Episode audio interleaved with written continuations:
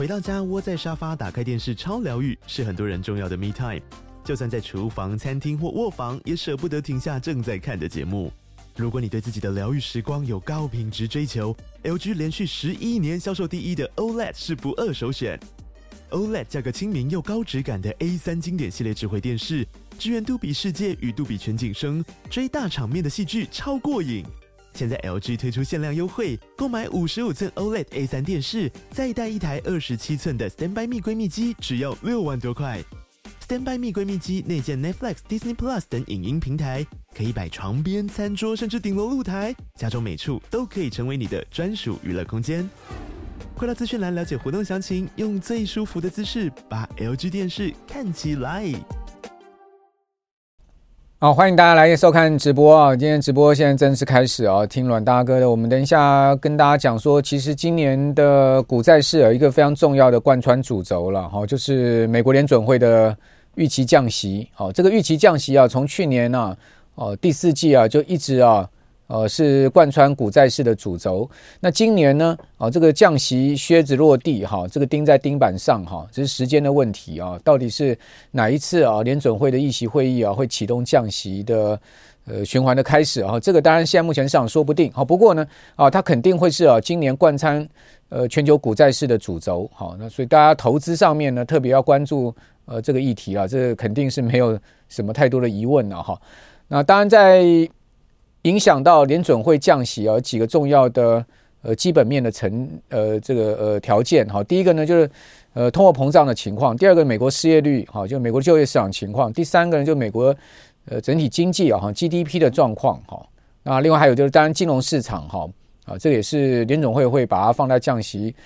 这个考量的范畴之内了哈，但这个东西呢，呃，基本上不会是放在最前面哈，最前面还是这个经济基本面的状况，包括物价状况、就业市场状况哈，包括整体的经济增长的情况。好，之后呢，它会考量到呃金融市场的这个紧缩的状况。好，那我们来看一下上周五哈，哦，公布出来的这个 PPI 哈，这个数字呢，可以讲说是呃比预期来的掉得更快哈，啊，不如预期的状况哈。那这个 PPI 啊，在这个二零二二年的呃最高点呢，各位看到在这边哈，它是五月份哈，在二零二二年的时候，五月来到高点哈，当时呢它的位阶呢是接近百分之十二哈，那个年增率非常的惊人哈，两位数的年增率，还记得吗？那美国的 CPI 是在呃这个二零二二年的六月哈来到了最高点哈，那当时 CPI 的最高点是九点一哦，所以从呃，PPI 啊跟 CPI 啊这样的一个数据的高点的关系，你就可以发现哈，PPI 领先 CPI 这件事情是肯定的了。哦，也就 PPI 是 CPI 的前瞻指标这件事情是肯定的哈，这也不用太大的疑问，因为看到我们刚刚讲说，呃，PPI 最大最高的高点是呃接近十二哈，是二零二二年的五月哈，那 CPI 是二零二二年的六月哈，就相隔一个月可哦都。都这个陆续见高。那另外，我们该看到它的低点哈，低点呢，其实呃，在本波之前呢，最低是呃这个去年的年中的时候，六月份的时候，哦，PPI 几乎回降到哈呃零轴哈。那当时各位可以看到，CPI 其实还是在一个下降的过程之中。好，所以它又是领先的一个很明显的指标。那在上周五公布出来这个数字，最新的状况是什么？就美国去年十二月哈。呃，PPI 我们一般讲 PPI 就是生产者物价指数。什么是 PPI 呢？就是生产者哈，它在生产过程中啊，它所要支付的一个物价，哈，它包括原物料啦、好服务啊这些哦，都算是在内。哈，那呃，美国的这个劳工统计局，好 BLS 哈，CPI 是它发布的，PPI 是它发布的。哈，那 BLS 呢，它就统总共统计了大概差不多是一万项的商品，哈。那去定出这个 PPI 哦，PPI 涵盖了非常多的行业哈，制造业啦哈等等哈，服务业也也在里面哦。那 PPI 它公布出来的年增率呢是一趴，好，去年十二月好不如预期的一点三，哦，比预期的来的低。那十二十一月的 PPI 是零点九哈，它虽然较十一月的 PPI 有所反弹，各位可以看到它反弹的幅度非常的微小，就是几乎可以讲说是持平的状况哈。那另外呢，在月比的部分哈是增长百分之零点一。哦，同样是呃，比前值百分之零的一个增长情况啊，是这个放缓的哈。那连续第三个月哈，出现了没有增长的状况。好，就是说月比呃这个增幅啊是持平的一个情况。好，所以各位可以看到这个下面的柱状图呢，就是它。好，这个月比增幅是负的零点一，哈，负的零点一，啊，不如预期的正零点一的一个增长，哈，那前一个月是零趴的一个增长，好，所以它比前一个月的月比增幅啊，还还来的还来的不如预期，哈，预期是这个零点一的增长，就公布出来是负的零点一，哈，所以柱状图是往下，各位有没有可以看到，哈，那这个月比出现了负增长，哈，呃，导致了就是市场认为说呢，CPI 啊，恐怕要继续往下，一个很重要的。一个 hint 哈，那另外在公布 PPI 同时也会公布核心 PCI，呃，核心 PPI，核心 PPI 呢就是这个剔除波动比较大的食品跟能源，这跟 CPI 的这个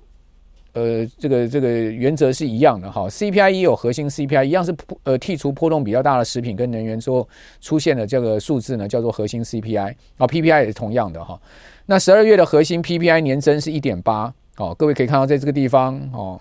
它是一点八 percent 哈，它已经回降到这个位置了哈，就是二零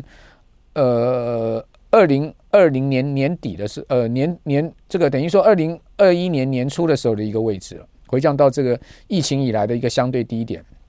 在核心的部分呢是一点八趴的年增哦，不如预期的两趴哦，也叫做十一月的两趴呢哦更为放缓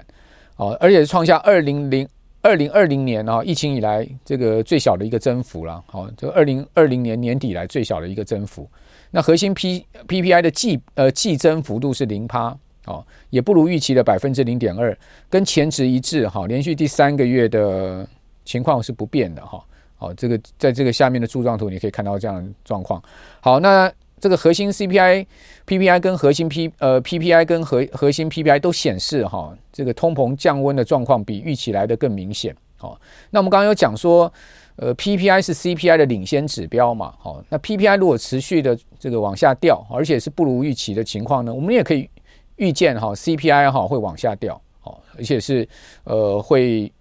这个持续放缓的一个状况，好，虽然说呃去年十二月 CPI 是超出市场预期的反弹了哈，好，但是呃从 PPI 的这个角度来看哈，其实也不用太过担心哈，去年十二月 CPI 啊，好超出预期的反弹哦这样的情况，那可能是一个昙花一现哈，好，为什么呢？因为讲厂商他们本身的这个成本哈，攸关到下游哈零售商的成本嘛，因为他如果厂商生产成本高涨的话，他势必要提价的嘛。哦，那下游零售商的价钱跟着涨，所以呢，卖到消费者手上的东西会更贵。那现在目前呢，生产者的这个呃成本如果是在下降的话，那他当然会这个呃相对哈，在给下游这个消呃零售商的这个呃价格呢，也会打个折扣，好，以便他的商品比较好销售。好，这个是一定的道理哈。好，那我们来看到这个表哈，就是整个 PPI 的状况。哦，那我们就不详细看哈。那我跟各位讲，这个表上面有几个重点哈。第一个呢，就是最终需求的部分哈。我们看到就是在这个地方哈。哦，最终商品需求 （Final Demand Goods） 哦，在这个部分呢，哦，继十一月下降百分之零点三之后，十二月呢再跌了百分之零点四，好，就负的百分之零点四。哦，其中呢，最终需求食品呢是大跌了百分之零点九。哦，那需求能源的部分更是啊，这个跌了百分之一点二。好，所以呢，这个可以看到，就是说，现在目前 PPI 在食品跟能源的部分哈是没有什么太大问题，它都已经掉到了这个负增长的一个状况。那详细的分项来看呢，最终商品的呃需求下降一半归因于柴油价格，柴油价格大跌哈。下降了百分之十二点四哈，但汽油价格有稍微上涨百分之二点一，不过相对而言呢，跟呃去年的这个汽油价格比起来是差距很大了哈。另外呢，在最终服务指数的部分是持平的，所以 PPI 现在目前还有一个服务的价格问题。各位看到，在这个 Final 呃 Demand Service 这个部分哈，相对它。还是比较坚挺的，哈，就是说在服务价格上面，这个其实跟 CPI 啊、PC 的情况是一致，就是美国现在的通膨啊，最主要还是在服务价格降不下来，好，那这个服务价格的部分呢，我们看到细项，除了贸易跟运输还有仓储的最终服务价格呢，哦，较上一季增了百分之零点四之外，好，相反的呢，贸易服务指数，好，运输跟仓储指数呢，分别下降了哈，百分之零点八跟百分之零点四。好，那另外呢，其中金融咨询相关领域价格上涨了百分之三点三。好，所以在呃金融业的部分哈，这个相对金融咨询费还在上涨。好，所以这个服务价格哈，某些行业是非常坚挺。好，基本上要掉下去不容易。所以这就让联准会在这个地方非常为难了哈，因为毕竟啊，整个通货膨胀现在目前最核心的部分哈，这个逐一在克服哈，比如说住房的部分，预期到今年底哈，这个住房的价格会明显的下滑。哦，而且目目前也是每个月在下滑的一个情况，哦，所以 shelter 住房的部分不会太大问题，哦，那至于说呃这个 goods 的部分，商品价格的部分也不是太大问题，哈，油油价也下来了，食品价格也下来了，现在唯一的这个大问题呢，就是说在这个服务价格的部分，哈，这个服务价格哈真的是不太容易掉下去，比如说你去剪个头发吧，哈，那这个呃理发师收的这个服务费哈，就是服务价格，哈，你想想看，如果说你现在剪一颗头是五百块。你要它降价到四百块，有可能吗？哦，不太可能，对不对？哦，那不要涨就好了。比如说要过年了，大家去理发，可能前一周多少要涨一点价。好，这个是过去的习惯。好，那建车的费用哈，呃，也要上涨。好，这些服务价格是不容易下去。好，因为现在目前物价都高涨。那你想看这些？呃，靠服务业生存的人，他们怎么可能把他们的服务价格往下降呢？好，那他们如何赖以为生呢？在这一块上面，我觉得是一个美国通膨啊，或者说全世界现在目前通膨的一个这个比较大的问题哈。那但这个其他的部分应该不太大的问题，所以整体指数是有往下掉了。好，这个就是说这个一个所谓指数构成成分啊结构的问题哈。那我们刚刚讲说 PPI 是 CPI 领先指标，在这个上面就看得很明显了。哈，这个就是把两个指数的。图给叠在一起，你就可以看到哈。我们刚刚讲，一个是五月见高点，一个是六月见高点，相隔一个月的时间哦，肯定了哈。这个 PPI 会领先 CPI，所以为什么一开始要跟大家讲说这个 PPI 的情况啊？就是告诉各位，其实这个十二月公十二月去年十二月 CPI 昙花一现的往上升，我个人觉得不会是太大的一个问题。好，它。后面再继续往下掉的可能性是非常高的，好，从 PPI 的角度已经可以看到这样的情况，所以 PPI 一公布出来，哈，市场对于啊今年三月降息的这种几率，哈，这种声浪又提高了，哈，我们可以看到，呃，市场上马上就是预期，好，三月降息的几率上升到七成，好。那这条蓝色线大家可以看到，就是说 CPI 减 PPI。那 CPI 减 PPI，如果这条蓝色线是持续往上升的，好，就往上扬的，代表什么？代表通膨是持续趋缓。如果这条蓝色线呢是往下掉，就代表通膨啊持续加剧。那现在目前看到趋势方向是往上升了，好，虽然说升上去到一个高点有转折向下之后，现在目前又往上升了，好，所以原则上通膨不会太大问题，好，但问题就是说什么呢？问题就是我们刚刚讲通膨结构里面有一个大问题。哦，就是在服务价格的部分，所以在结构性面上面，通膨虽然已经整体而言呢，呃，逐渐的是往联准会两趴目标去走，但是呢，长期而言呢，它真的要下降到这个两趴，最后一里路还是要走的比较长了。不过我觉得联准会应该也不会太 care 这个部分。好，因为毕竟他现在要 care 的事情太多了。好，所以就今天我们的主题就是说，除了这个通膨以外啊，联准会现在还有难言之隐了。哦，还有很多痛点。好，这个痛点呢是。呃，迫使他必须啊，哦，在某种情况之下要割舍一些通膨的压力，而去将将就。好，他现在目前遇到了种种困境。好，这种种困境呢，如果放在天平上去衡量的话，恐怕会比他通膨的这个压力来得更大。在现阶段而言是这样子。到底有什么痛点？我等下逐一讲给各位听。那既然讲到这个节上呢，就是告诉各位呢，今年降息是势必，这是时间点的问题。市场一直在猜三月哦，五月。它的所持的理由就不外乎呢几个，就是第一个呢，通膨已经不是太大问题之外呢，就是联总会其他痛点，现在这些痛点是越来越彰显，哦，所以逼迫联准会必须啊三月就要降息，好，什么样的理由呢？等一下逐一的告诉各位。我个人觉得，尽管三月没降息，五月肯定也要降了，好，就上半年降息的几率是大过于下半年。尽管有很多投行讲说呢，下半年第三季才会降息，但我认为说联准会。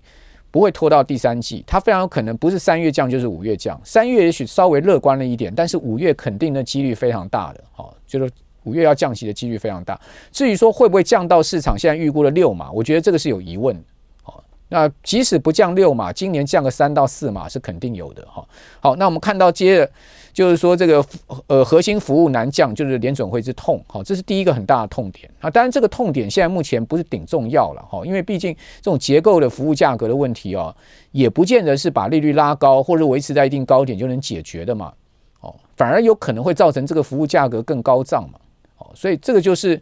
现在目前结构性的问题，结构性问题不见得能靠利率来解决的，哈。这个我们看到在呃这两条线，一条是呢这个蓝色线是美国生产者价格的指数呢，就是 PPI 好，那另外一个呢，就是美国。消费者的物价指数呢，在这个核心服务的部分，好，我们把这个 CPI 给拆解出来，其中一个部分叫核心服务，好，那这个就是这条蓝这个蓝色线，大家可以看到，蓝色线很明显哦，PPI 掉下去，但是呢，这条核心服务的价格呢，一直是维持相对的坚挺的一个状况，虽然它也慢慢下滑，但是各位你可以看到，那它都下滑的非常平缓。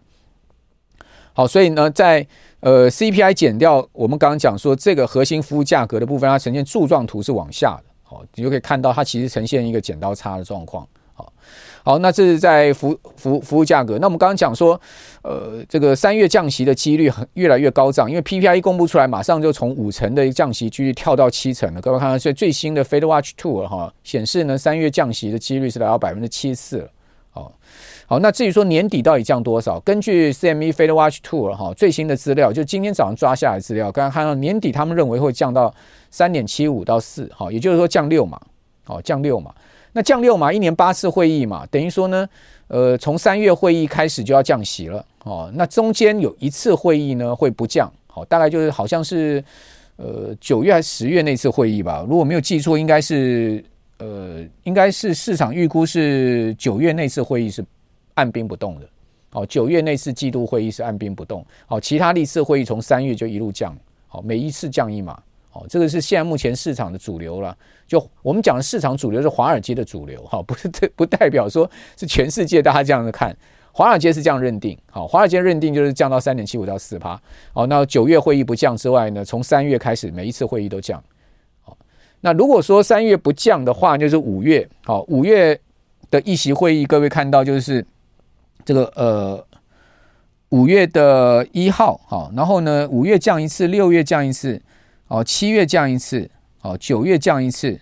哦，十月降一次，降五次了。哦，如果十二月再降一次呢，就是呃六次的降息。好，那会不会是呃从五月开始呢？哦，这个连续降息六次呢？这个当然也也有可能。哈，但中间如果少掉一次降息的话，就是降息五次。好，就利率维持在四趴以上。就到今年底，好，利率会维持在四趴以下，不以上不会跌破四趴。那中长期啊，我觉得啊，联邦基金利率啊，非方瑞啊，不会降到像以前这么低了。好，什么呃，降到这个两趴以下啦，哈，或者说一趴以下啦，哈，那除非出现经济上的大问题，或者黑天鹅这种状况也有可能之外呢，哈，长期联邦基金利率可能会比以前长期的水位哈。我们讲过去十年、二十年的水位，可能要多多出了一个百分点到一点五个百分点，这是我个人的看法。哦，那接下来我们再来看一下，就是说联准会有什么痛点？好，它的这个难言之隐是什么？所谓难言之隐，就是不是联准会应该不是本来就不是应该是联准会最抗胜的事情。好，但是他现在被被迫必须去抗胜这些事情，就是被迫必须去把这些事情算在哈，他要降息的这些哦，或者升息这些这样子这个货币政策的考量范畴内。好，我们过去讲嘛，央行向来应该是个独立的机构嘛，哦，不受任何的这个政治因素啊、其他外部因素的干扰。但你相信这句话吗？那你相信你可能就太天真、太幼稚了嘛，对不对？表面上是这样讲啦，试一下怎么有可能不受干扰？今天叶伦打一通电话去给这个鲍尔，他不会受到干扰吗？叶伦可不可以随时打一个手机给鲍鲍尔呢？叶伦是鲍尔之前的联准会主席啊，现在又是美国的财政部长啊。好，又是呃拜登内阁里面的重要成员啊。你觉得他打一通电话，或者说他今天约鲍尔吃个饭，好，或者两个人到办公室谈一谈，不会影响吗？怎么可能不影响？更何况今年是美国总统大选年呢？好，不影响那是鬼话连篇嘛，对不对？大家都很清楚，一定会影响。好，当然我不是说叶伦要去跟鲍尔沟通了，我只是举个例子，类似像这样子，好，这样的情况。好，那那这个回到了，就是说美国现在财政的问题确实相当严重。好，大家可以看到这个。红色的这个柱状图啊，哈，是这个呃，去年对对十二月美国的财政赤字，如果算这个呃财会年度，因为美国的财会年度是从九月开始一直到十二月，是算年度的第一个财季，也就是说，二零二三年的第四季是二零二四年的第一个财政季度。好，那它的这个呃第一财季呢，就二零二四年的第一财季呢，就是去年第四季哈，它的赤字已经超过五千亿美金。这个很惊人的哈，这个叫去年同期成长了两成多哈。那其中呢，这个柱状图就是十二月哈，去年十二月美国的一个月的单月的财政赤字就达一千两百九十亿美金。好，一千两百九十亿美元呢、啊，接近一千三百亿美元呢、啊，较较这个前期暴增了五十二趴，太惊人了吧？哈，就是较二零二二年十二月的呃财政单月的财政赤字暴增五成以上。你想想看，美国财政部压力会不会很大？好，那那二零二四年整个财年呢？好，现在目前市场预估非常可能会达到两兆美元破纪录了哈。呃，分析师预预估说，如果以目前的速度发展下去。哦，这个二零二四年的财年就是到今年九月为止的这个财政年度，二零二四年会高高于两兆美元的一个财政赤字。那美国二零二四年财年的第一季，就是说呢，去啊，对不起，去年十一月到九月三十九月底了哈，到去年的十月一号。哦，到去年的十二月三十一号，哦，就是它的第四季了哈。它的赤字规模已经五千一百亿，相较二零二三年财年第一季高出了八百九十亿，哦，这个同期成长的规模高达二十一 percent，哦，两成多，哦，那财年迄今的支出跟收入创纪录啊，在政府的收入，好，税收各种收入是有增加的，哦。就创下纪录，但他的支出也创下纪录，就赚的钱不够花，他赚的钱很多哦，越来越多，但是呢，他也花的钱也更多哦。你今天赚一个月赚两二十万台币吧，好，可是已经创了你这个人生有史以来最高纪录了。我一个月过去没有赚过二十万台币，但是你一个月要花三十万台币啊，哦，你也创下了你人生以来一个月花钱最多的纪录，你是不是还不够十万？好，这个道理很简单，好，那。支出增长了百分之十二哦，然后呢，收入呢增长百分之八，好，所以收入赶不上支出嘛，这是现在问问题哦。那不降息，财政受得了吗？好，现在就一个这个问题，就是说，如果说今天不降息，财政受得了吗？就要回去看说，美国为什么财政支出会变得这么多？哦，它最主要支出增加在哪里？增加在社会安全福利金的部分，哦，还有各种的一些呃哩哩扣扣的支出，哈，其中。另外一个很大的增加支出就是政府的利息支出的部分，好，利率高涨，好，所以呢，政府的利息支出就更多了，好，所以这个部分呢，就让美国的财政赤字呢，就是一直往上升。其中社会安全金，好，这 Social Security 也是一个大问题，哈，好，美国还是要不断的要发给退休的人一些社会安全福利，哈，这毕竟是美国政府的安全防线，哈，就是一个国家社会的一个安全防线。哦，总是要让退休人有钱可领，退伍军人啊，各方面哈都是一样哈。那二零二三年美国政府的融资成本哈接近六千六百亿美金啊，这个很惊人啊，六千六百亿美金哈。二零二三年第三季的这个债务占这个 GDP 啊，已经升到百分之一百二十了，没有像日本这么夸张了。日本是全世界最高的哈，百分之两百四十啊。哦，政府债务占 GDP 达到百分之两百两百四十，但是美国现在已经升到。百分之一百二十，我记得以前美国啊政府债务占 GDP，我忘了多少，不久前才大概九十趴而已，现在一下增加到这个百分之一百二十。好，那去年呢、哦、联准会转鸽嘛，呃，最主要现在市场认为，华尔街认为就是说，它的一个不能说的痛点就是考量美国政府财政的压力。好，那相较二零二三年十点六兆美元的这个债务到期的规模，那债务到期就要置换。哦，这个置换如果利率高点的话，它置换成本会更高。哦，所以为什么急着要降息？哦，就是让它置换成本下降。好，二零二四年呢，有八点六兆的美债要到期，所以这个美债八点六兆也要置换，就是用大家都知道它还不了的，不可能就还这个本金了，所以它只能借新债去还旧债。哦，呃，以推陈出新的类似类似这种意思吧。哈，哦，这个还不考虑年内发行。这个到期的短债哦，相当现在目前美国呃这个政府债务啊，联邦政府债务二十六兆美元存量的三十五 percent 好，在今年二零二四年要置换哦，其中光是第一季就高达五兆美金了，所以今第一季的财务呃置债务置换压力非常的大哈，呃八点六兆，其中五兆在第一季要发生好。相当于二零二四年的到期规模的百分之五十四，跟整体存量的百分之十九，整体存量的两成，就二十六兆美元的这个百分之呃十九。好，如果利率维持高档，一定会推高置换成本。所以为什么就是说三月就要开始降息？原因就在这个地方，因为第一季，好，就是说要先赶快把这个事情啊，啊给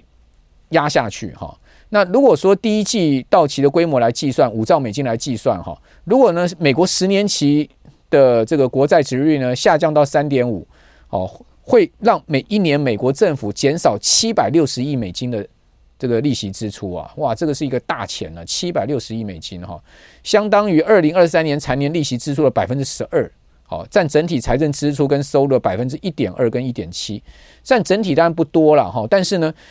如果你单就利息支出的部分就很多了哈，就百分之十二，好，可以把它减免掉，好，这当然对美国政府来讲是一个。他必须要去考量到可以减少他政府支出的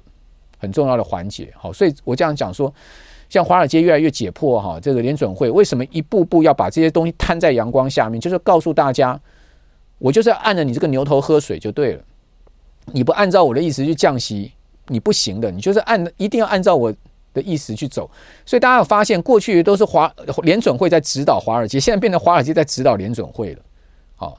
哦联准会有点开始采取这个就是被动的一个状况。哦，过去联准会都是啊，这个按着这个华尔街的牛头喝水，现在变成华尔街按着牛联准会的牛头在喝水。为什么？他因为一步步去解剖你嘛，把你的痛点都全部揭露了嘛，那你也没话可说嘛。确实是这样子嘛，大家看得非常心知肚明嘛。哦，那大家看到另外一个痛点也被解剖出来，就是联准会自己本身也是亏损。好，因为亏损创历史记录，各位可以看到，过去联准会都是赚钱的。哦，这么多年来，从两千年来，哪一年联准会本身财务有赔赔过钱？没有啊。但是呢，去年它居然亏损了多少？亏损了一千一百四十三亿美金呢，是创下历史新高的亏损了。哦，太太太可怕了哈！联准会自己本身都亏钱了，它为什么会亏损呢？为什么会巨额亏损超过一千一百亿美金呢？最主要是因为它向金融机构支付的计息存款跟证券费用高于啊，它在利率低点的时候买入了证券所赚的收入。哦，一样是入入不敷出的概念。那联准会亏损有没有关系？没有关系，它可以用借条，然后把它的这个亏损延后。而且我可以跟各位讲哈，联准会这个所谓的亏损啊，它还没有记列记什么，它还没有列记它那些呃这个债券本身账面上的亏损。就像我们讲说美银吧，好，它本身在美国国债上有一千亿美金的亏损，好，因为那个都是呃持有到期的，所以它基本上它他们都不去把它算在。这个所谓真实的亏损上面，好，那都是把它放在这个表外去看的，好，它没联准会这个亏损还不算那个那个债券本身价格的一个呃下跌的亏损，就殖率上涨哈上扬哈价格下跌的亏损还不算的哈，哦，这是第二个痛点，第三个痛点呢就关系到股债市了哈，大家知道这个 overnight RRP 是什么吗？overnight RRP 是联准会所创造出来的一个金融工具。哦，大概二零一三年、一四年创造出来，哦，就是债券负买回，而且它是隔夜的，overnight，好，好，O N 呢就是 overnight，这是隔夜债券负买回，好，就是 R P，哦，债券负买回是什么呢？就是说联准会啊，哦，它为了回收市场过剩的流动性啊，它把它的这个债券卖给哈银行，哦，把钱呢从银行的呃流动性收回到联准会的这个账上，好，然后呢隔夜之后呢，它再附条件买回来。哦，把这个债券再买回来，这叫做 RP。哦，一般票券公司都在操作这个，大家都知道。哦，债券有负买回跟负卖回，对不对？好，那这就是联准会向市场回收流动性。大家可以看到，这个流动性过去高的时候啊，最高的时候，联准会可以回收到多少？回收到二点五兆美金呢？哦，为什么？因为那个疫情之后。联总会不是火力全开吗？无限 QE 放出了非常多的流动性吗？放出非常多的钱吗？那银行里面这个钱满为患啊，哦，这个钱放在那个地方烂头寸啊，联总会就用这个 RRP 把钱回收回来，它就是隔透过隔月的操作把它回收回来。现在这个钱呢、已经快耗尽了，各位可以看到已经快快没有了，预估大概在几个月后就会降到过去以前正常水位，就是几乎都是在零了，哦，就是说 RRP 也没有了，耗尽了。那 RP 耗尽代表什么？代表股票市场跟债券市场的这个子弹就没了，好，所以市场也在担心今年这个 RP 的问题，好，这已经担心一阵子了，只是今天我们直播的时候才特别把它提出来，之前我们知道但没都没讲，哦，这个 RP 是这样的一个状况，所以这个痛点又来了，好，万一呢 这个股债市哈这个子弹呢弹尽粮粮绝了，哦，今年股债市恐怕会有一段大的这个压力。那这个当然联准会也抗胜，因为毕竟总统大选年不希望股市太不好嘛。好，这个道理大家都懂。好，那接下来就是说呢，联准会为什么会出现一千多亿的亏损？你看到这个就知道嘛。它 RP 现在利率是多高？它 RP 现在利率是五点三 percent 呢，这隔夜上面五点三 percent 呢，年息啊，好，虽然是以日计息，但是呢，基本上就是五点八五五点三 percent 的这样的一个高利高利贷啊，哈，联准会要付钱呢，啊，啊，这个因为它是回收流动性，它是要付钱给银行去去呃去做这个付付买呃这个付买回的，好，所以他如果说把这个利率降下去的话，RP 利率它降息的话，RP 利率就跟着往下降的话，基本上它的财政压它的财务压力也会降低嘛。哦，所以他自己本身的痛点，美国财政的痛点，哦，金融市场的痛点，这些都构成了非常有可能三月到五月降息。那既然是三月到五月降息，那各位呢，你自己手上的股债市的这个资产，你就可以做一些充分的规划了，对不对？哦，今年股市的方向，我认为高点不多了，哦，大震荡行情。哦，今天今年的这个股市操作策略，在大跌时候敢买，大涨时候不要太去追高，好，你要舍得出。哦，做一个区间操作，大大大区间的操作，不像去年这样一路涨。哦，大区间的操作策略。哦，那债市呢？我觉得相对就比股票更是送分题了嘛，因为要降息，这个肯定殖利率是升不了了啦。哦，殖利率升不上去，只是掉下去多少？呃，在资本利得上面的空间而已。好，那另外呢，降息下去了，它的债券价格涨上去，你的。买入成本推高了之后呢，你本身的这个年报年化报酬率就相对在收息的部分就会下降，好，所以也没有也没有办法锁利了，所以要锁利的话趁早嘛，好，就是这个道理，哈，好，那我们今天直播就到这边跟各位说声再见，哈，那呃，这个再次提醒大家，金融诈骗泛滥，哈，我个人没那什么群主啊，哈，或者是说。呃，一些账号啊，带各位投资任何东西，好，没有的哈。那直播就到这边喽，我们下次见，拜拜。